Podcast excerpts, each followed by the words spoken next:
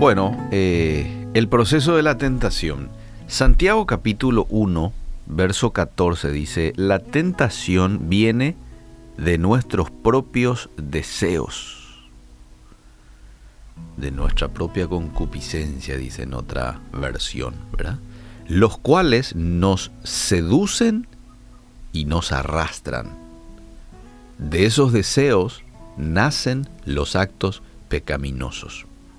Cuando nosotros cedemos a la tentación en la vida, mucha gente dice, bueno, me tomó de sorpresa, caí, me descuidé, estoy acá. Eh, algunos dicen, fue todo muy rápido. Tan rápido fue que ni tuve tiempo de reaccionar correctamente. Y esto es una mentira, porque hubo muchas cosas a las que cediste antes de caer en el pecado. Lo más probable es que cediste rápido nomás y ni cuenta te diste. Pero tuviste que haber cedido antes de caer en la tentación y, y en el pecado. La tentación no es un evento aislado, es un proceso, entendamos esto. Y la Biblia describe exactamente cómo funciona este proceso. La clave es estar alerta cuando inicia este proceso para poder pararlo a tiempo antes del desastre. Si ese proceso no lo paras, y bueno, vas a ir a, terminar todo, y ahí viene la desilusión, ahí viene el dolor, porque el pecado trae dolor. ¿Con qué arranca la tentación? Número uno, con el deseo. Si no tienes deseo por algo, no es tentación. El atractivo de nuestro deseo no comienza en el internet o en la esquina de la calle, empieza dentro de tu mente. Eso es lo que dice el texto que acabamos de leer. La tentación viene de nuestros propios deseos. Diferentes deseos. Tenemos el deseo de dormir, de comer, lo que tiene que ver con la sexualidad. Son deseos creados por Dios, pero si no son influenciados por Él, entonces dan lugar al pecado. Lo segundo que viene luego del deseo es la duda. La duda que nos pone a tambalear porque nos hace perder el equilibrio y por ello es mucho más fácil ceder a la tentación. Fíjate vos lo que le dice el diablo a Eva en Génesis capítulo 3, verso 1. ¿Mm? ¿Recordás ese episodio, esa conversación que tuvo la serpiente con, con Eva y este, ella sabía muy bien que el fruto de ese árbol no debía de comer y viene sagazmente, astutamente la serpiente y empieza a charlar primero con Eva y después allí le dice, ¿de veras Dios les dijo que no deben comer del fruto? Oh. ¿Es así? ¿Será que eso es lo que quiso decir Dios, más o menos, metiéndole duda? Y cuando empezás a sentirte tentado, muchas veces pensás, realmente digo, esto le desagrada a Dios, ¿verdad? estás queriendo justificar y nada. ¿Realmente esto es lo que dice la Biblia? ¿O hay que ver el contexto eh, y cosas como esas? ¿Realmente, dijo Dios, perdona en lugar de vengarte? Demasiado te estás queriendo vengar. Y realmente dijo eso. Dijo Dios que no es bueno las relaciones sexuales fuera del matrimonio. Y ahí le está dando lugar mayor lugar a una tentación que después se va a volver imparable. Pero después de la duda viene el engaño. Una vez que nosotros dudamos, entonces ya es fácil reemplazar las verdades de Dios con las mentiras del diablo. Y vamos a nuestro ejemplo de, de la serpiente con, con Eva de vuelta. En el versículo 1 del capítulo 3 le dice, ¿de veras Dios les dijo que no deben comer del fruto? Metiéndole duda. Pero mira lo que le dice tres versículos posteriores. En el versículo 4, ¿sabes qué le dice? No morirán. Y ahí ya está el engaño. Porque Dios en los capítulos anteriores había sido muy claro con Adán y con Eva que el día que ellos comiesen del fruto de ese árbol iban a morir. Clarito. Y aquí la serpiente le está diciendo, no van a morir. Engaño.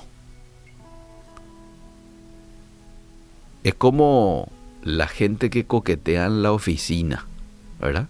Sabe que es un gancho con un cebo pero igual nomás sigue mordisqueando como pescado. Dice, no, pero yo soy adulto, voy a ser cuidadoso. Yo ya tengo experiencia, yo ya sé hasta dónde ir y dónde no ir. Eh, y es solamente acá, no voy a llegar a cosas mayores. Eso es un engaño. Es un engaño porque dice la Biblia que el que juega con fuego se va a quemar. Y eso se va a volver imparable después. No hay eso de hasta aquí nomás, no.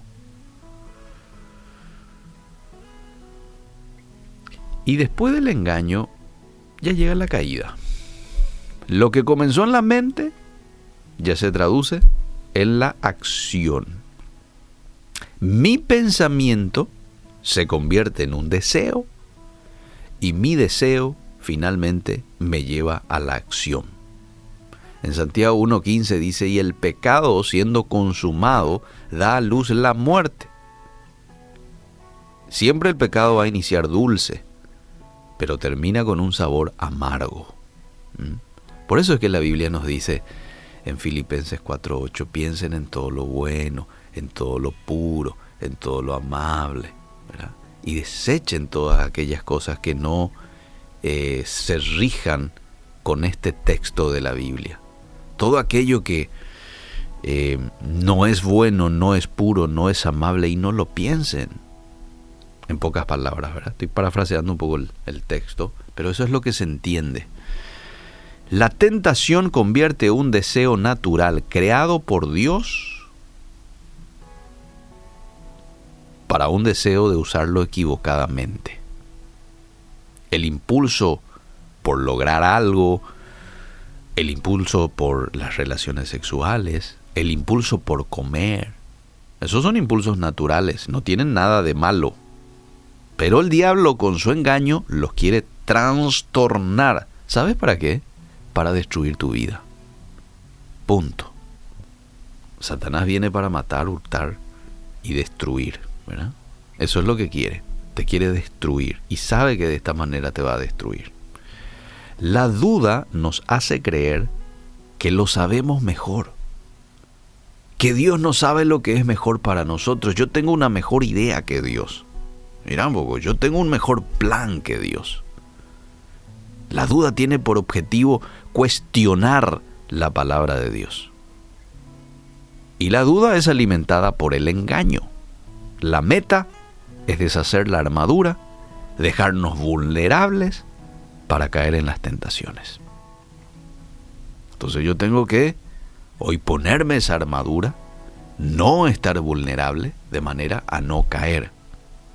Jugar con fuego va a traer quemaduras, eso es categórico. Y la única manera, amables oyentes, de no ceder a la tentación es someternos a Dios una vez y para siempre, no, todos los días ponernos la armadura de Dios y resistir al diablo hasta que huya de nosotros. Y termino con este texto de Santiago 4:7 que te va a servir muchísimo a la hora de hacer frente a la tentación. Someteos pues a Dios todos los días. Una acción constante. Resistid al diablo y éste huirá de vosotros. Y después dice el verso 8, acercaos a Dios y Él se acercará a vosotros. Pecadores, limpien vuestras manos y vosotros los de doble ánimo purifiquen vuestros corazones. Acercaos a Dios y Él se acercará a vosotros. Acá la clave es estar cerca de Dios.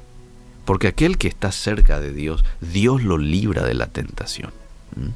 ¿Sabe el Señor librar de tentación a los piadosos? Dice un texto. Y el piadoso es alguien que vive cercano a Dios. Que Dios nos ayude a ser hombres y mujeres sometidos a Él, resistiendo al diablo, y de esa manera vamos a también tener victoria frente a la tentación.